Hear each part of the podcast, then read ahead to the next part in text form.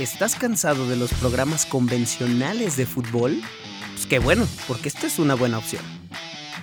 ¿Quieres saber toda la información del fútbol actual en el mundo, hasta en Qatar?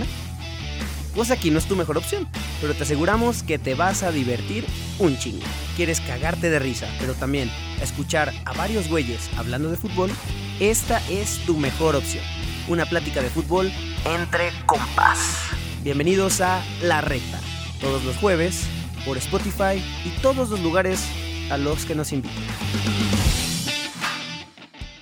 Hola, hola amigos de la Reta Radio, bienvenidos, bienvenidos a esta edición super ultra mega especial que tenemos para ustedes en vivo para toda nuestra gente bonita de los Estados Unidos, para toda nuestra gente bonita también de nuestro México, a través de Radio Gol 92.1 FM. Pero si por algo, si por algo no la pudieron escuchar en vivo, la buena charla que vamos a tener hoy, no se preocupen que también estará por ahí en YouTube, en Spotify, en todos, en todos lados. Hoy tenemos un invitadazo, un invitadazo de lujo, pero antes de presentarlo, vamos a presentar las desgracias de este programa. Michicha, bienvenido una entrevista más, una charlita más y viene con muy buenas cosas en esta, en esta edición de La Reta.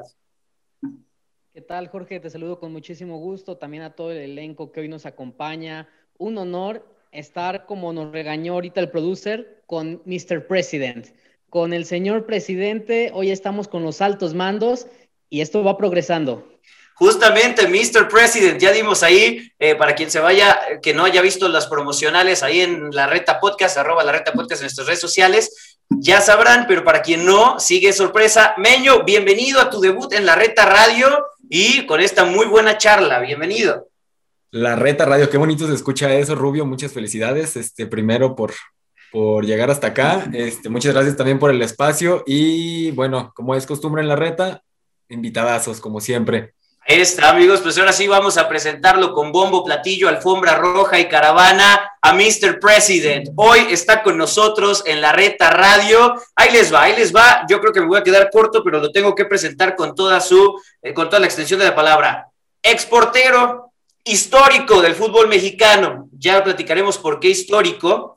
Campeón con tecos, con aquellos tecos históricos justamente de la temporada 93-94, dirigidos por Víctor Manuel Bucetich, por el Rey Midas, y actual presidente de la Liga del Balompié Mexicano, Carlos Briones Guerrero. Bienvenido, señor presidente, a la reta. Muchas gracias por acompañarnos.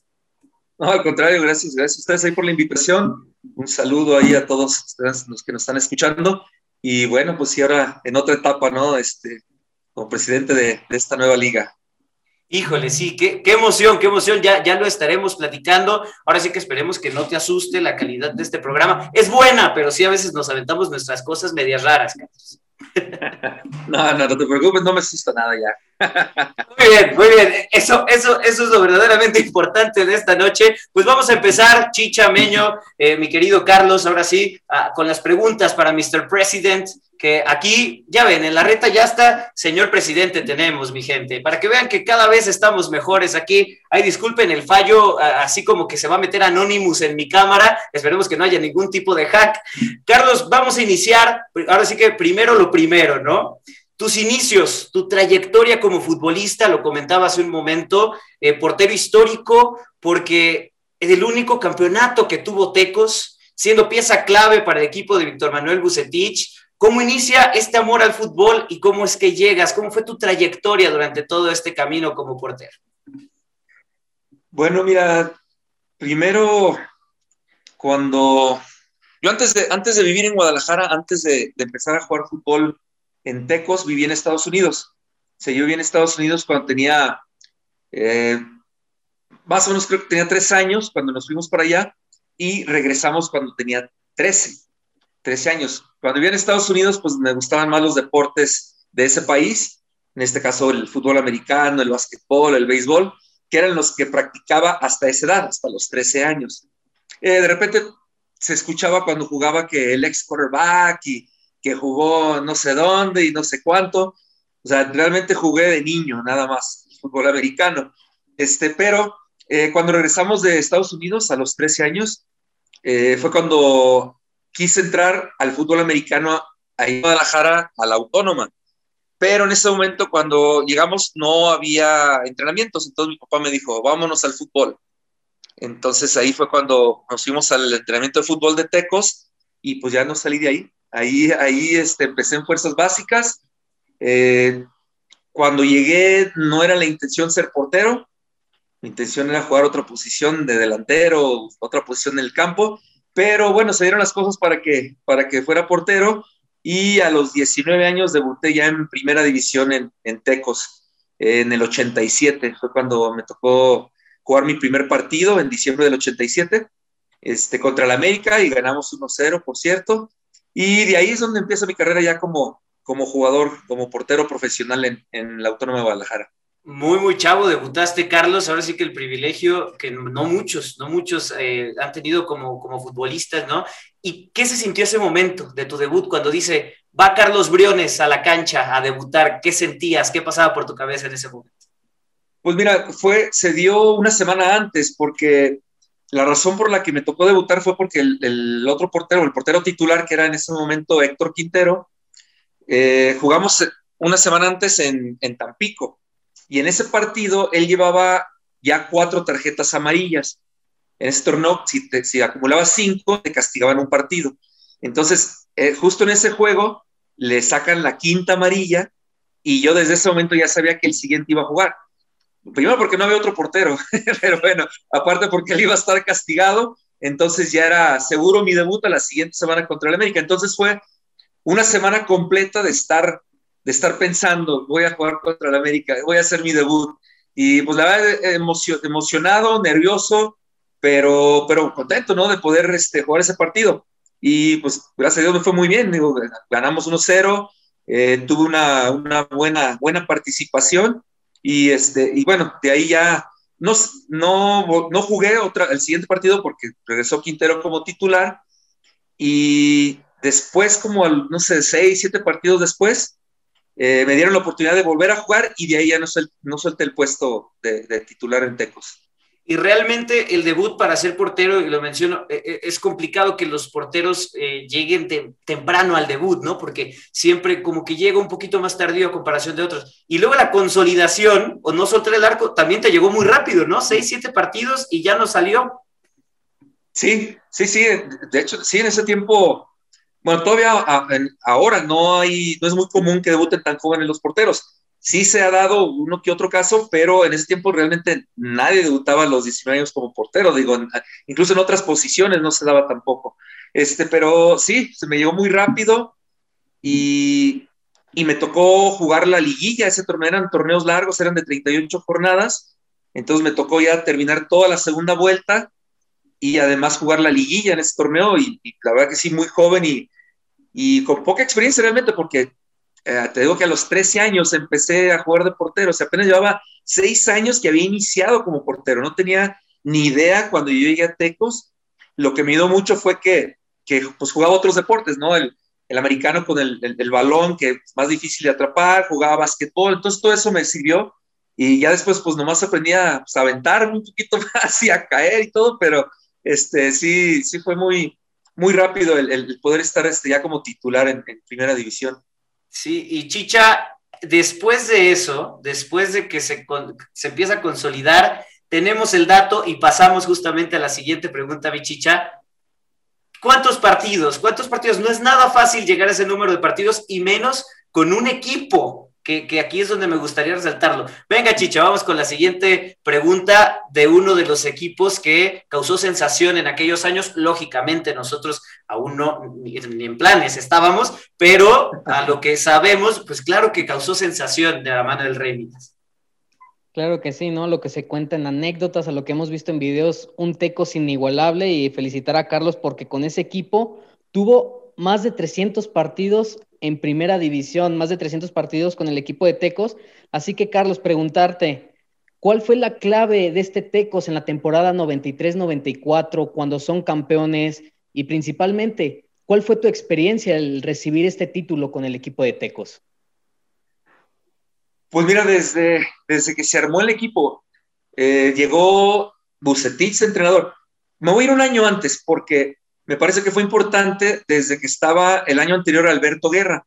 Alberto Guerra ya había armado un equipo pues competitivo, eh, ya estaba en ese tiempo eh, los extranjeros Donizetti y Goncalves, y, ya, ya había armado este, Guerra, un equipo bastante bueno.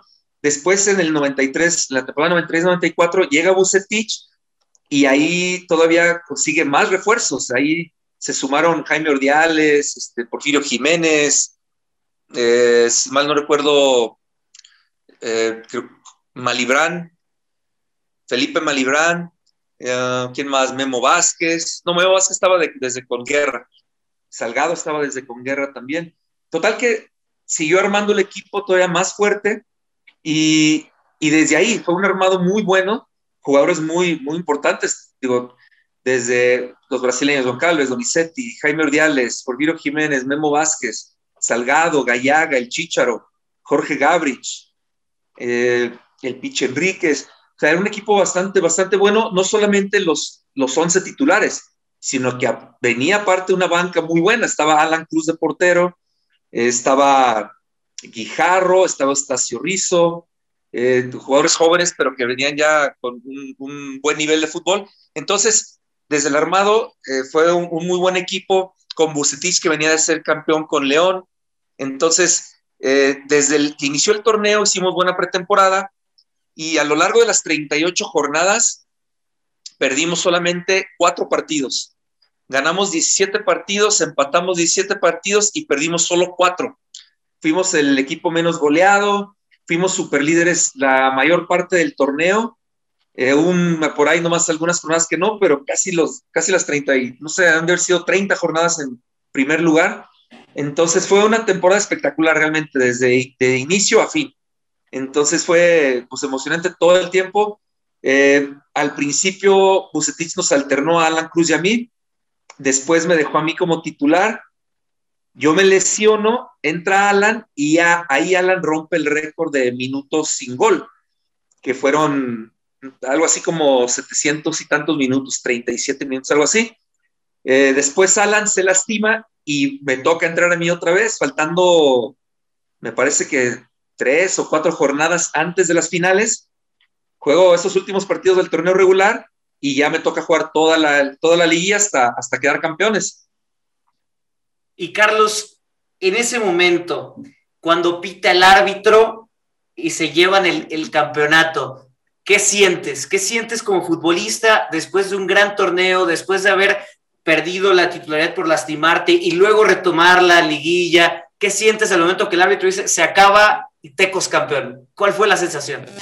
No, bueno, este una emoción grandísima. La verdad es que es muy difícil explicar y, creo que casi todos, todos los que nos toca vivir ese, tipo de emoción, eh, decimos lo mismo, ¿no? Es difícil explicar, pero hay, hay una foto eh, cuando justo cuando termina el partido y que salen todos corriendo de la banca y que avientan todos los papelitos de colores en el estadio y eh, es una emoción enorme, todos contentísimos y sobre todo porque, porque terminas o culminas eh, todo lo que fue un gran torneo, que no todos lo pueden hacer, o sea, muchos equipos cuando se han quedado que son super líderes y tienen gran torneo y no terminan siendo campeones. Entonces, realmente fue algo grandísimo para nosotros, sobre todo pues en, un equipo no considerado un equipo grande, con pocos años en primera división.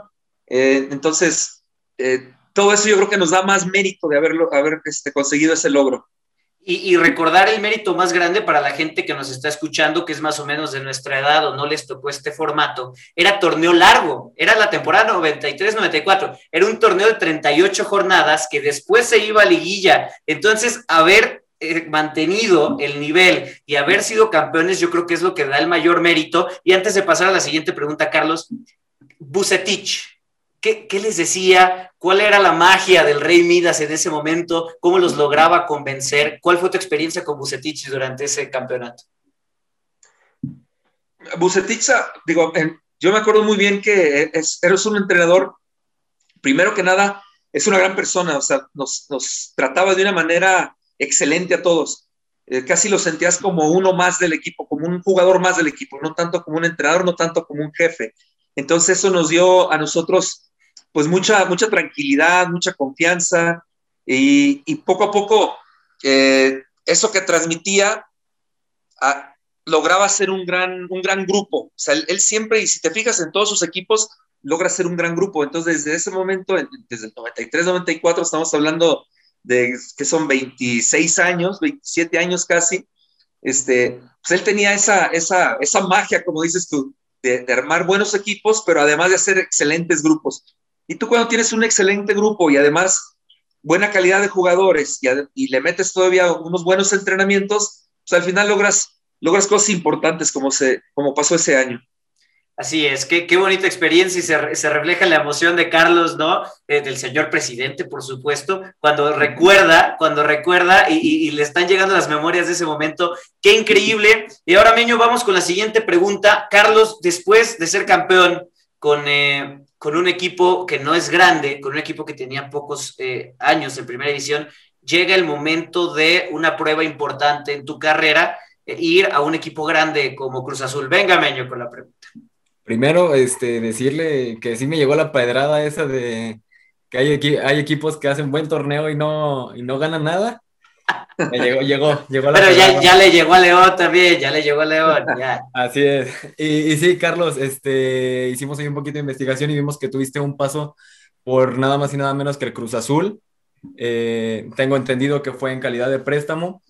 Y bueno, queríamos preguntarte sobre tu etapa en el Cruz Azul, eh, qué faltó para poder eh, seguir en ese equipo y bueno, cómo fueron las experiencias en ese gran equipo. Pues mira, eh, tuve, después de, del campeonato tuve la fortuna de, de, que me llamaran a la selección. De hecho, desde antes de ser campeones, Mejía Barón estuvo llamando a la selección de algunos partidos. me tocó jugar en, en Estados Unidos contra Polonia, y, estuve yendo ahí con algunos partidos con, con Mejía Barón antes del Mundial del 94. Eh, desafortunadamente no me tocó ir, ¿no? Fue Félix, fue Adrián Chávez y fue Jorge Campos.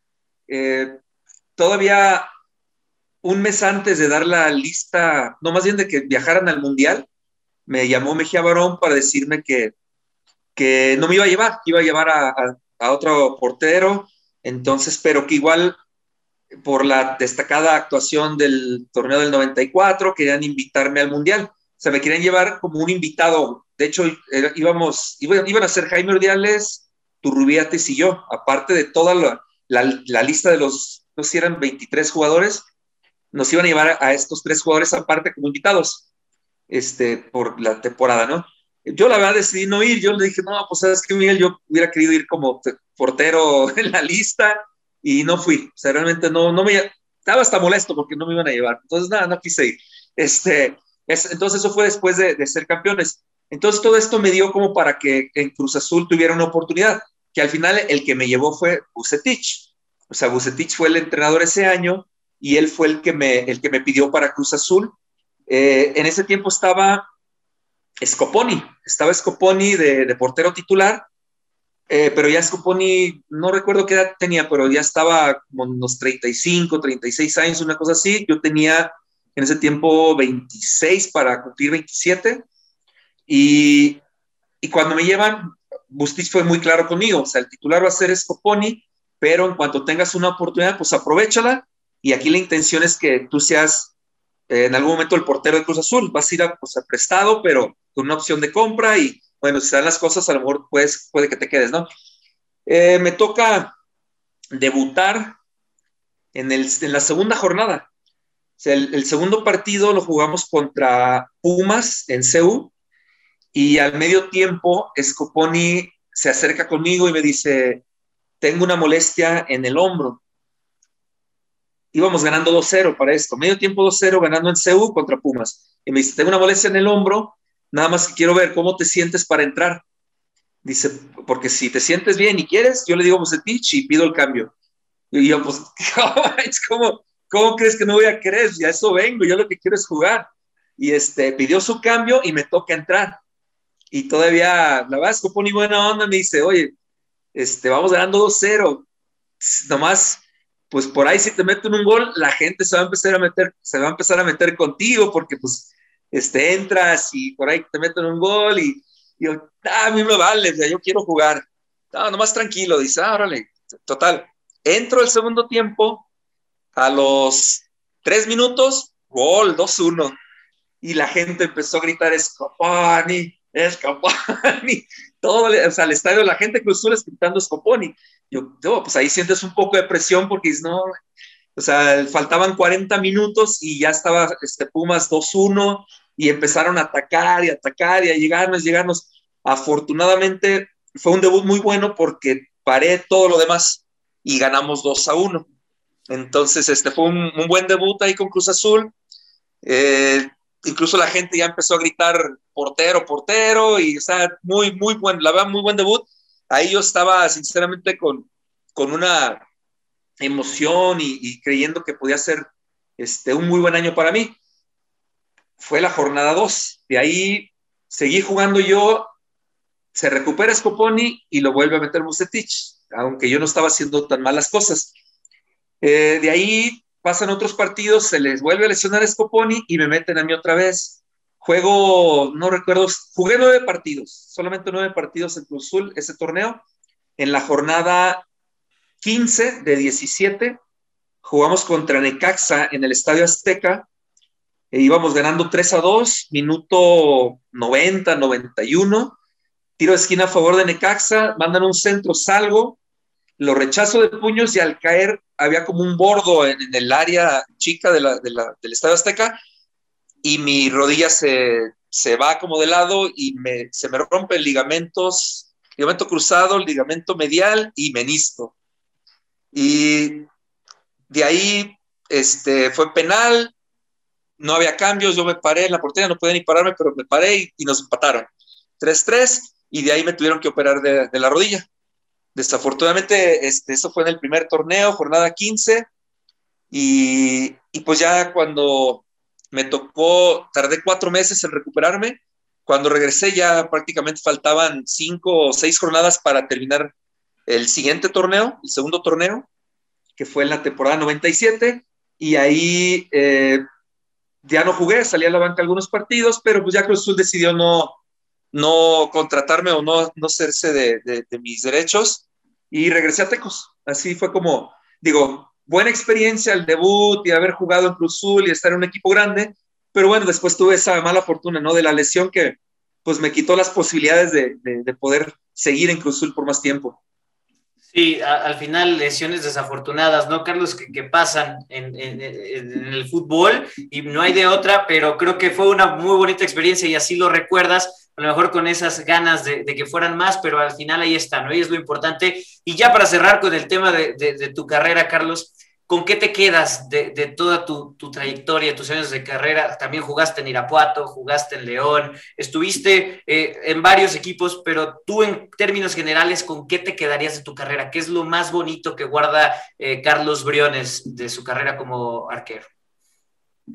No, lógicamente el, campeonato es, algo, algo que pues lo vivimos, lo disfrutamos, nos emocionamos no solamente yo, mi, esposa, en ese momento todavía no tenía hijos, éramos mi esposa y yo nada más, y fue pues un momento de lo mejor que he vivido en, el fútbol.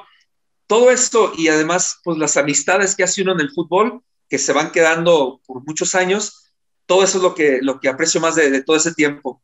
Entonces, eh, el fútbol, digo, aparte de todo lo deportivo, te da esa, esa esas amistades. Entonces, eso es lo, más importante. La verdad que, que, fue una carrera muy buena para mí. Yo estoy contentísimo de lo, que pude lograr en el fútbol. Fueron 17 años, jugué 16 en primera división y uno en Liga de Ascenso con Irapuato, que tuve la fortuna de ascender y jugar mi último año en primera división con Irapuato. Fue en el 2004, 2003-2004. Entonces fueron mis últimos partidos ahí, este, pero siento que fue una carrera muy buena, larga, que la disfruté bastante, la verdad una carrera muy exitosa, de verdad que sí, Carlos, una carrera muy exitosa. Lógicamente, eh, nosotros ya, ya cuando te alcanzamos a ver, pues éramos muy chiquitos, no en esta etapa maravillosa con Tecos y tal, pero eh, lo resalto bastante eh, bien, una carrera exitosa, muy larga, no es fácil mantenerse tantos años jugando fútbol y en primera división mucho menos, y aparte cerrar ascendiendo con Irapuato, yo creo que fue un, broche de oro importante, pero ahora sí, ya antes de pasar a la nueva faceta de Mr. President de la Liga del Balompié Mexicano, Chicha, vamos con una pregunta sello de la casa, a ver qué nos puede platicar Carlos, que nadie, nadie, ni el señor presidente se va a librar, nadie se ha librado en estas tres temporadas, entonces no se va a librar tampoco el señor presidente. Bien lo comentas, no se va a librar, aún así, aunque tenga el, el nombre de Mr. President, aunque haya sido figura en Tecos, aunque haya tenido este recorrido en selección nacional, debe de cumplir con esta gran pregunta. Así que preguntarte, Carlos, ¿tienes algún oso, algún momento cagado que hayas vivido durante tu etapa de, futbolista? Pero a ver, hay que aclarar, ¿deportivamente o de vestidor o de, qué tipo? Porque osos tenemos todos los días. acá nos gusta jugando todas partes. Sí, claro, acá nos gustan las historias extracancha, acá nos gusta todo lo que la gente no sabe, lo que la gente no ve, eh, eh, en el vestidor, fuera de cámaras, alguna que te acuerdes que dices, en este momento me boté de risa, en este momento ya no sabía dónde esconderme, alguna buena historia. Híjole. Ah, me hubieras dicho para prepararme, hombre. no, mira, este, lógicamente tenemos, uno como jugador vive muchísimas cosas, sobre todo porque convives con mucha gente con, todo tipo de, personas, ¿no? Y bueno, te voy a platicar una, anécdota de la que me acordé ahorita así rápidamente, que fue con el Loco Abreu. Eh, cuando el Loco Abreu llega a Tecos, estábamos entrenando, yo creo que era, no estoy seguro si era su primer entrenamiento, creo que sí, porque creo que no, ni siquiera habíamos hablado nunca nada. Y entonces estábamos entrenando en la cancha, está el 3 de marzo y al lado está la cancha 2. Entonces estábamos entrenando en la cancha de al lado y ya estábamos en un, en un, en un ejercicio de eh, espacios reducidos. Era espacios reducidos, entonces estaba yo de portero, él estaba ahí en el cuadro y de repente me meten un gol que se me va, así como por abajo de las manos o algo, ¿no? Y me, y me grita, ¡Ey, agárrala! Y pues yo le grité, hijo de tu puta madre, no me estés gritando, cabrón. Y pues yo dije, ah, este pues es nuevo, dije, ¿cómo, ¿Qué se cree? Vas gritando así, que está loco este cabrón. Y pues sí estaba loco, ¿verdad? Pero bueno. y este, total que, este, se me acerca y, ¡hey, la concha tu madre! Los sudamericanos, la concha de tu madre, que no sé qué. Total que ya siguió así la jugada y termina el entrenamiento. Y yo se fue caminando, iba hacia la salida de la cancha él, y fui, yo me le acerqué. A ver, hijo de tu puta madre, vuelve a decir algo y te voy a romper tu madre, cabrón. Y así, le, y ya íbamos y, no, no, tranquilo, eso, es en la cancha nada más. No, ni madre, cabrón, no me vengas a gritar, cabrón. Tú aquí eres nuevo, yo ya tengo muchos años aquí, no vengas a hacer cosas mamadas. Y tal, que ya así nos fuimos y ya, eh, tranquilo, tranquilo. Ya no pasó mayores, no pasó mayores, pero es una anécdota que sí me acuerdo mucho siempre, más porque después fuimos muy amigos, o sea, ya después salíamos este, juntos con las señoras, solos al relajo, o sea, a todos lados, ya hicimos cuates y, y, hasta la fecha estamos en un grupo de WhatsApp, este, varios de ahí de Tecos, entre ellos está él, y, este, y de repente ahí nos mandamos mensajitos saludándonos, pero bueno, ahí está una de las anécdotas. Bueno, hombre, chicha, y no se acordaba de una, ¿no? Imagínate, si se hubiera acordado, yo no sé, esto estuvo muy, muy buena, Carlos, y, hasta la fecha, o ya después que pasaron los años, hicieron buenos amigos y cuando el loco estuvo en Tecos y tal, ¿le recordabas este, este momento o se recordaban de este momento cuando se, se mentaron la madre y tal? Sí, claro, este, él estuvo dos o tres años ahí en Tecos, entonces sí, convivimos muchísimo, muchísimo. Ese fue el primer día, o sea, fue su primer entrenamiento. Entonces, pues sí, después convivimos tanto que ya nos hicimos cuates y todo y ya no pasó nada y sí lo recordamos muchas veces. Ahí está, ahí está, de, de lujo. ¿Qué tal, Chicha? El señor presidente no podía traer una anécdota menor a eso. Pues ahora sí que no aplicó la, la, frase de la primera impresión es la que cuenta, así que, ¿qué podremos decir? Ah, de lujo, de lujo. Le mandamos, por supuesto, un abrazo al Loco Abreu también. Qué buena anécdota, Carlos. Pues ahora sí, vamos a pasar con todo a las preguntas del señor presidente. Ahora sí, Carlos, me gustaría comenzar. La Liga del Balompié Mexicano, ¿cómo, cómo llega esta invitación a formar parte de este nuevo proyecto? ¿Cómo te llaman? Eh, ¿cómo, ¿Cómo fue ese momento en que te invitan a ser eh, presidente y cómo te sentiste ahora en esta nueva faceta, por supuesto? Pues mira, realmente no lo esperaba, o sea, no, tenía ni idea que esto iba a suceder. Te estoy hablando de que la primera semana de febrero no sé, yo creo que fue aproximadamente el 5, el 5 fue viernes, como el 3 de febrero, alguna cosa así, me llama Rafael Fonseca, que es el vicepresidente de la Asociación Nacional del Balompié Mexicano. Rafael Fonseca, yo lo conozco porque jugamos eh, algún tiempo cortito los sábados. Yo sigo jugando los sábados de repente ahí en la Liga de Interclubes en Guadalajara y, este, y jugaba Rafa ahí con nosotros. Entonces tenía, ahí, lo conocía de ahí digo, sin ser grandes amigos, pero de ahí nos conocíamos y bueno, entonces él me llama y me dice que estaban eh, pensando eh, o estaban buscando a pues, alguna persona para un puesto de la liga, sin especificar qué puesto. Entonces, simplemente si me interesaba eh, para ponerme como una opción de los candidatos que tenían, y que si me interesaba, pues que le mandara mis datos, mi currículum, todo, ¿no? Entonces yo en ese momento sí, claro que me interesa. Eh, digo, el, estar otra vez en el fútbol después de varios años siempre es emocionante. Yo la verdad sí me emocioné dije, ah, pues qué padre, no sé ni para qué, pero el puesto que fuera y dije, sí, sí, sí quiero. Entonces, este, así fue. Quedó así nada más. Me dice, ok, yo me voy a estar comunicando contigo, mándame el currículum, vamos a, a ver a las otras tres o cuatro o cinco personas que tenemos y lo vamos a ver con un nuevo socio que tenemos. O sea, ya nada, no, cuando la liga empezó solamente eran Víctor Montiel, eh, Rafa Fonseca y Kevin Montiel. O sea, ellos empezaron la liga y solamente ellos eran los que eran dueños de la liga. Entonces, cuando me habla a mí ya me, me mencionó que había otro socio. Así quedó nada más. Entonces, yo le dije que estaba interesado. Eso fue, te digo, no sé si un martes o un miércoles, ¿no? Y el, a los dos días me hablan de Oaxaca. Eh, un amigo, bueno, cuando yo estuve en Oaxaca, estuve de auxiliar técnico en el Cruz Azul Oaxaca y tenía, había un jugador que se llama este, Chema, lo conozco como Chema, y él este, me llama y me dice, oye, Carlos, fíjate que estoy trabajando para los nuevos socios de, de la Liga del Balompié Mexicano. Y, y quería ver si te interesa este, un puesto en la liga o sea, me llegó también por el otro lado, por el otro socio. Entonces, ah, claro, sí me interesa. Y ya, así empezó todo. Ya simplemente dijo, ok, nos vamos a estar comunicando contigo, nosotros tenemos una reunión el próximo lunes y con los, los se, van a, se van a juntar los dos socios y ahí van a decir por quién se van a ir. Y él fue el que me ya me mencionó, es para presidente de la liga. Ah, no, pues la verdad que sí me emocioné, dije, ah, pues qué padre, este, para esto, sabiendo, yo aún sabiendo que hubo muchas, pues muchos problemas que tuvieron el año anterior, pues yo aún así estaba emocionado porque a mí el fútbol me apasiona y, siempre se me hizo un buen proyecto, con todo y que a lo mejor no les fue tan bien el año pasado, se me hacía un buen proyecto porque siempre es tener más equipos, eh, más opciones para jugadores, entrenadores y toda la gente involucrada en el fútbol. Entonces, así es como comenzó todo hasta que, bueno, ya me llamaron después este, de que tuvieron su reunión ese lunes. Oye, Carlos, y digo, qué, qué chido que te hayan considerado primero, ¿no? Que hayas dicho, ah, me consideraron para este puesto, eh, qué chingón, ¿no? Pero luego ya el momento, cuando te dicen, eh, vas como presidente y te vamos a presentar y todo eso, ¿qué día llega?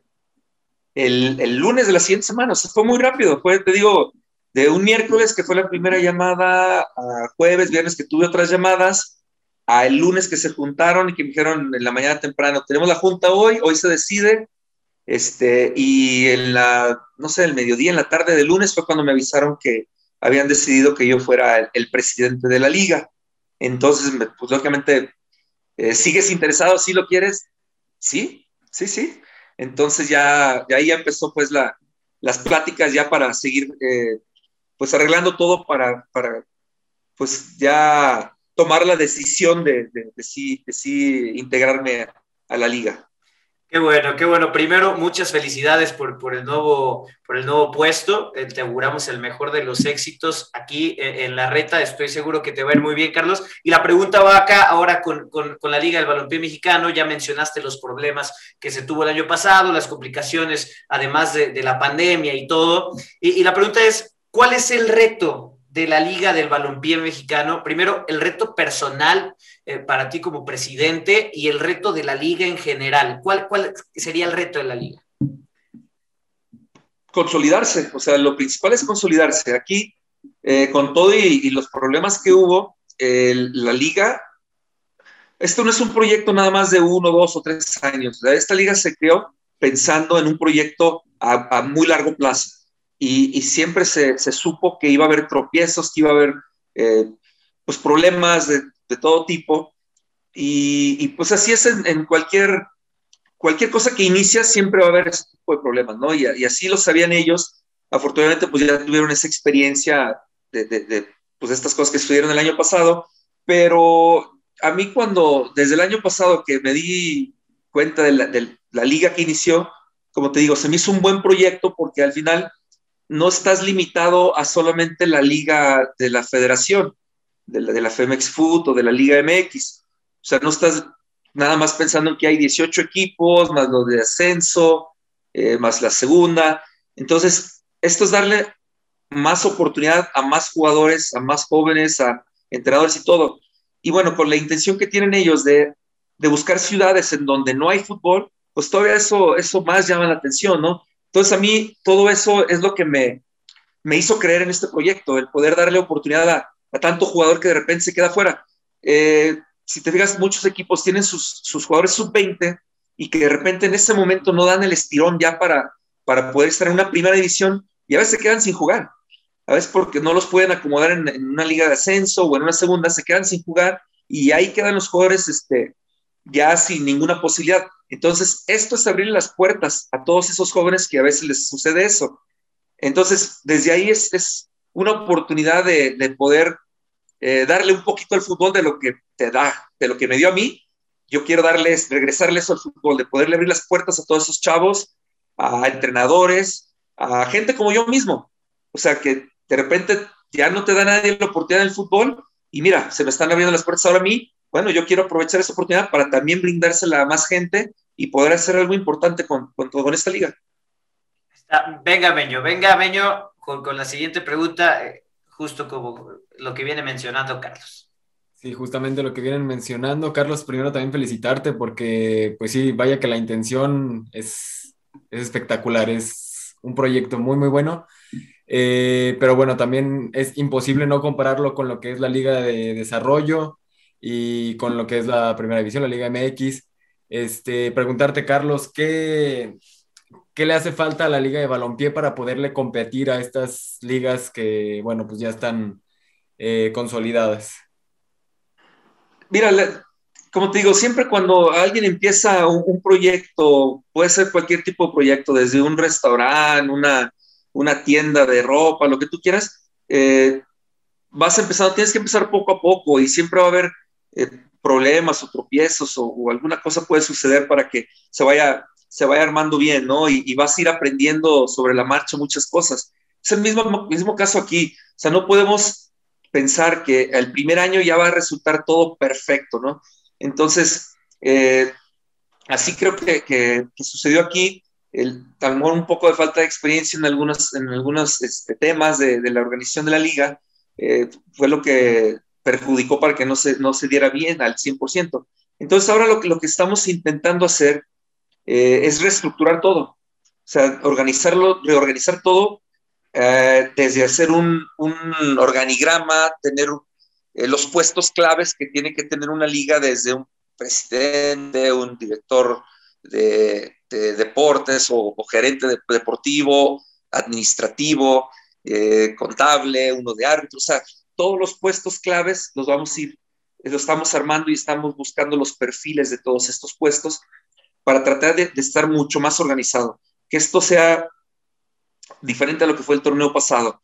Eh, algo muy importante es que también hay un apoyo de esta empresa de aquí de, Oaxaca, que es eh, MRCI, y con el, contador, el maestro José Antonio Pérez Ramos, eh, que es una empresa que se dedica a, dar asesorías y a, otras empresas de administración, de eh, cosas contables, de cosas legales.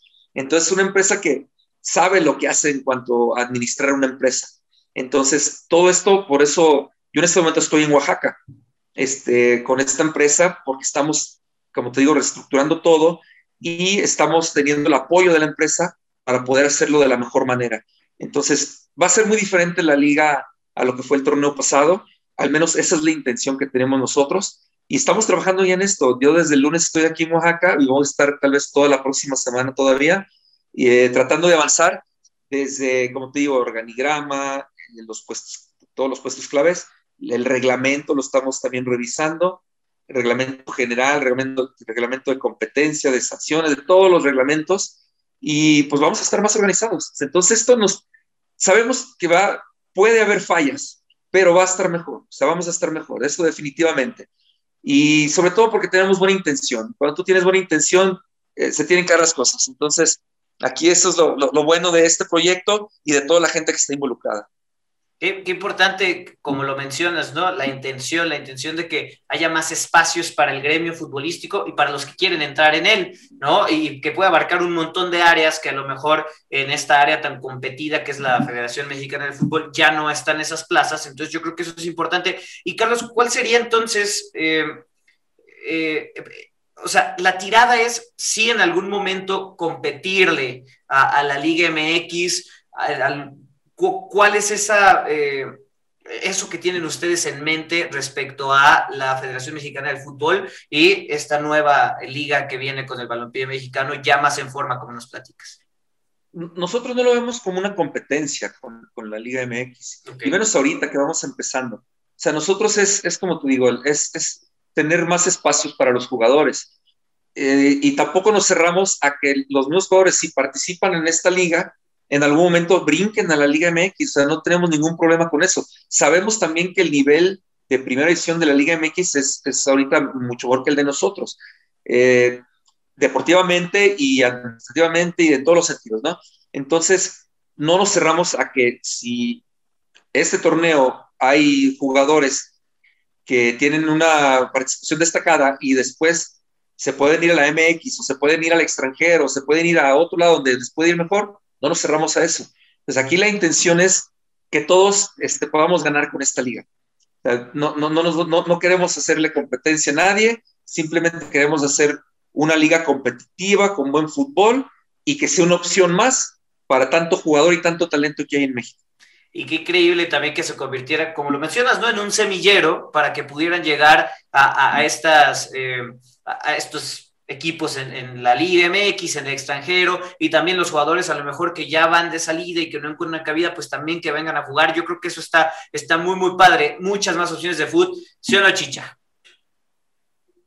Totalmente, Jorge, y el mensaje es bastante claro, ¿no? Ir colocando ladrillo por ladrillo hasta construir un gran edificio y sobre todo el dar fútbol a aquellas zonas en donde no es posible, el darle fútbol a aquellos jóvenes que tienen un sueño de llegar y por supuesto abarcar todas estas ramas. A que nos tomen en, cuenta, Chicha, hay que aprovechar que está el señor presidente aquí, para que tomen en cuenta la reta para Liga el Balompié, ¿eh? en donde quieran, pero que nos tomen Vayan a hacer su prueba, ah, vamos a abrir visorías para que se apunten. Eso, muy bien, no, con las patadas no creo, Carlos, ahí sí, te vamos a quedar bien mal los tres, ¿no? Pero ya, ya en esto que estamos haciéndole a la luchita, pues a ver si hay chances, ¿sí o no, Chicha?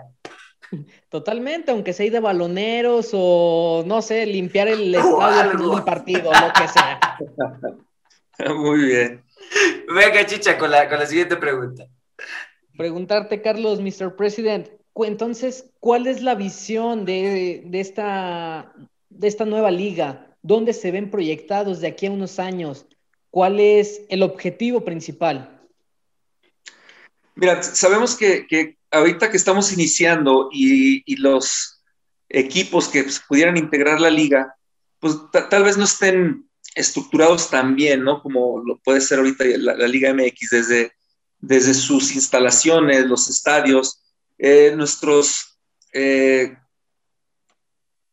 nuestros requisitos que vamos a tener para, para, todos estos equipos, pues son estadios pequeños, ciudades al pequeñas, en donde no vamos a ser tan, tan exigentes. Sí tenemos que tener un reglamento muy claro y sí tenemos que poner algunas restricciones, porque también tiene que haber orden, ¿no? Y tiene que haber una buena organización. Pero eh, podemos estar con estadios pequeños ahorita de 3, 4, 5 mil personas. Eh, igual no ser tan exigentes a lo mejor en, las instalaciones, en todo lo demás, ¿no? desde tribunas o las instalaciones para los equipos. Pero sí queremos crecer, o sea, lógicamente queremos crecer y queremos que los equipos que se vayan integrando nos tengan esa, esa confianza y que tengan esa seguridad de que este es un proyecto a largo plazo y queremos ir creciendo este, junto con ellos. O sea, ¿no? que, que, que la liga vaya creciendo junto a los equipos, junto con toda la gente que esté este, afiliada con nosotros y, y que vaya creciendo. Y como te digo, no es, no es competencia con la Liga MX, pero sí queremos crecer, sí queremos ser más competitivos, sí queremos llegar a tener, eh, bueno, la liga está eh, afiliada a la CONIFA, que pues es también eh, la competencia de la FIFA, digo no competencia, pero es otra a nivel internacional, donde también se puede tener una selección, donde también se puede tener un mundial de clubes. Entonces, también es interesante para, para la liga. Entonces, hay muchos planes, hay muchos proyectos y de hecho vamos a ir trabajando en los proyectos 2021, eh, 2022 y luego la segunda etapa que sería 22, 23 y así. Y tenemos un proyecto a muy largo plazo, o sea, si queremos que esto crezca, eh, vamos a ir poquito a poquito, así como tú lo mencionas, ladrillo a ladrillo, y nos va a costar mucho trabajo, pero eh, lo vamos a tratar de hacer desde este año consolidarnos y que los equipos y la gente que quiere invertir en nuestra liga, pues que tenga esa confianza, que, que no vamos a, a, dejar de trabajar para que esto funcione este, y funcione muy bien pasito a pasito lo mencionas y a mí me emociona. Escuchar las palabras del señor presidente de la Liga de Balompié Mexicano me emociona, me emociona porque lo tiene muy claro, lo tiene muy centrado y lo mejor es que se ve motivado para trabajar en ello. Entonces yo creo que eso es lo que vale más la pena. Eh, Chicha, vamos con las muchas regalías que nos deja la reta, vamos a invertir en un equipo de fútbol, vamos a poner la reta FC. Claro que sí, para afiliarla a la Liga de Balompié Mexicano. Eh, para terminar con este tema, Carlos, por último, ¿Tú qué crees rápidamente que ha, que ha hecho falta en este año y qué sigue? ¿Cómo se va a mejorar? ¿Qué se va a mejorar en esas fallas que has detectado? Pues como te digo, desde, desde el, orden, ¿no? Porque el torneo pasado se intentó eh, empezar la liga con 20 equipos. Antes de que empezara el torneo eran 18. Empezando el torneo eran 16 y terminando el torneo había 7, creo ocho, no recuerdo bien, porque digo, no estaba yo metido en esto, pero eran, eran menos de la mitad de, los equipos que, con los que empezaron. Entonces aquí nosotros la intención es empezar eh, máximo con 12, o sea, tener de 10 a 12 equipos para este torneo, pero todo esto bien, bien estructurado, equipos que realmente estén con la intención de, de terminar el torneo eh, vamos a buscar la manera de, reducir los gastos que puedan tener, desde los arbitrajes, desde muchas cosas, ver la manera de, poderles ayudar para que este, se pueda gastar menos y, que puedan terminar todos. O sea, yo lo que quiero es que si empezamos 12, terminamos 12. Y si vamos a hacer a doble, dos jornadas, son este, 22 jornadas, sería, porque sería ida y vuelta, este, hacer nuestras 22 jornadas, nuestra liguilla y y como se vaya haciendo, este, vayamos terminando lo del, reglamento de la competencia. Entonces, eh, eso es lo más importante, que estén convencidos todos de lo que queremos, de hacia dónde vamos y que los equipos trabajen con nosotros, que seamos así todos bien, bien unidos y que busquemos el mismo fin, que al final es hacer una liga competitiva y que sea atractiva deportivamente para toda la gente. Está, amigos de la Reta Radio, amigos de la Reta que nos escuchan en todos lados del mundo mundial. A mí ya me emocionó, a mí ya me convenció, yo ya soy nuevo eh, balompié lover, yo ya soy nuevo balompié lover. Vamos a seguirle, estén atentos ahí en sus redes sociales, arroba somos balompié en Twitter, arroba somos guion bajo balompié en Instagram. Síganlos por si no los han seguido, el proyecto viene bien interesante. Qué emoción, Carlos, qué padre, qué chido, señor presidente, eh, lo que se viene nos emocionaste y estoy seguro que la gente que nos está escuchando también se ve eh, que se está sentando muy, muy bien, muy, muy bien. Y Carlos, ah, para cerrar, tenemos aquí nuestra sección favorita, otra sección de la casa. Se llama Gol Gana la Reta. Tampoco te vas a salvar, lo siento mucho, señor presidente, no te vas a poder salvar. Le entras o no. Son 13 preguntitas rapidísimas de respuesta rápida, lo primero que venga a tu mente. venga, pues. Ahí está, ahí está, venga, venga. Listo, chicha, listo, meño. Ya dijo el señor presidente, vamos. Muy bien, comenzamos, Carlos. ¿Equipo favorito del fútbol mexicano? Pues ya no están mis tecos, entonces el Cruz Azul. Muy bien. Equipo favorito del fútbol internacional. Juventus. Jugador favorito activo. Híjole, no. Ah, pues Cristiano Ronaldo. Jugador favorito retirado. Pues como, como soy, como fui portero, eh, los porteros son los que digo, normalmente seguía más. Este, yo creo que mi portero favorito mexicano fue Pablo Larios, en paz descanse, y el Zuli Ledesma fueron mis porteros favoritos de México. Mejor jugador de todos los tiempos. Pues sin haberlo visto más que en videos, ahora Pelé, sin duda para mí Pelé. Partido que más recuerdes y por qué. Perdón, no te entendí. Partido que más recuerdes y por qué. No, bueno, la final, la final del campeonato de Tecos es el que más recuerdo y pues qué, más puedo decir, ¿no? ese es el mero mero. Se contesta sola, Carlos. Eh, gol que más disfrutaste. Digo, gritándolo, lógicamente que no te lo hayan metido a ti, ¿no? Ay, tengo muchos que me acuerdo y que no, que no quiero recordar, la verdad, pero bueno, de los que me metieron a mí, digo. este, yo creo que el que más, pues fue el de la final, cuando este, el brasileño Osmar Donizetti enfrenta a, fue a Diego Silva, lo agarra mano a mano y le hace una finta, se lo lleva y tira el balón cruzado y fue el gol, el gol en tiempo extra, que fue el, el 2-1 este, con el que ganamos. Hicha, la que sigue, ni modo, con mucha pena, con mucha pena. Con toda, con toda la pena lo va a tener que recordar. Gol o momento que más sufrió. Híjole. Fueron tantos. no, no, arquero. Mira, ahí te va, jugué, jugué 411 partidos en primera división y me metieron, yo creo, como 500 goles. Entonces, imagínate, 500 goles que te había metido. Este, pero sabes de que un, un gol que, que, nunca voy a olvidar y que me da hasta vergüenza platicarlo, fue un gol olímpico que me metieron en el 3 de marzo, el León, precisamente aquí de Meño. Sí le vas a León, ¿verdad, Meño? Pobrecito. Afortunadamente. sí, un gol olímpico, me da mucha pena contarlo, la verdad. Ahí está, ni modo, ni modo, es lo que hay, Meño, es lo que hay. Es lo que hay, cosas que pasan. Eh, ¿Estadios favoritos que has visitado? Bueno, aquí en México el Azteca, el Azteca de verdad es espectacular. Eh, los estadios más nuevos, no conozco el de Monterrey, nada, pero el Azteca es espectacular, por, por más, aunque tenga más tiempo, es el que más me gusta aquí en México. Y bueno, en el extranjero me tocó, tuve la fortuna de jugar con la selección en Japón y, y el estadio que nos tocó esa vez estaba impresionante, la verdad, porque el pasto lo, como era un estadio cerrado, el pasto lo sacaban al sol y luego ya cuando había partido lo volvían a meter. Entonces estaba espectacular, eso me gustó mucho. Ahí está Carlos Deporte, que no sea fútbol. Fútbol americano. Equipo que no sea de fútbol. Los, los acereros, mi equipo favorito. Ídolo deportivo no futbolista. Michael Jordan. Ahí está, pues contestó muy bien, contestó al máximo. Bien, señor presidente, palmas para el señor presidente.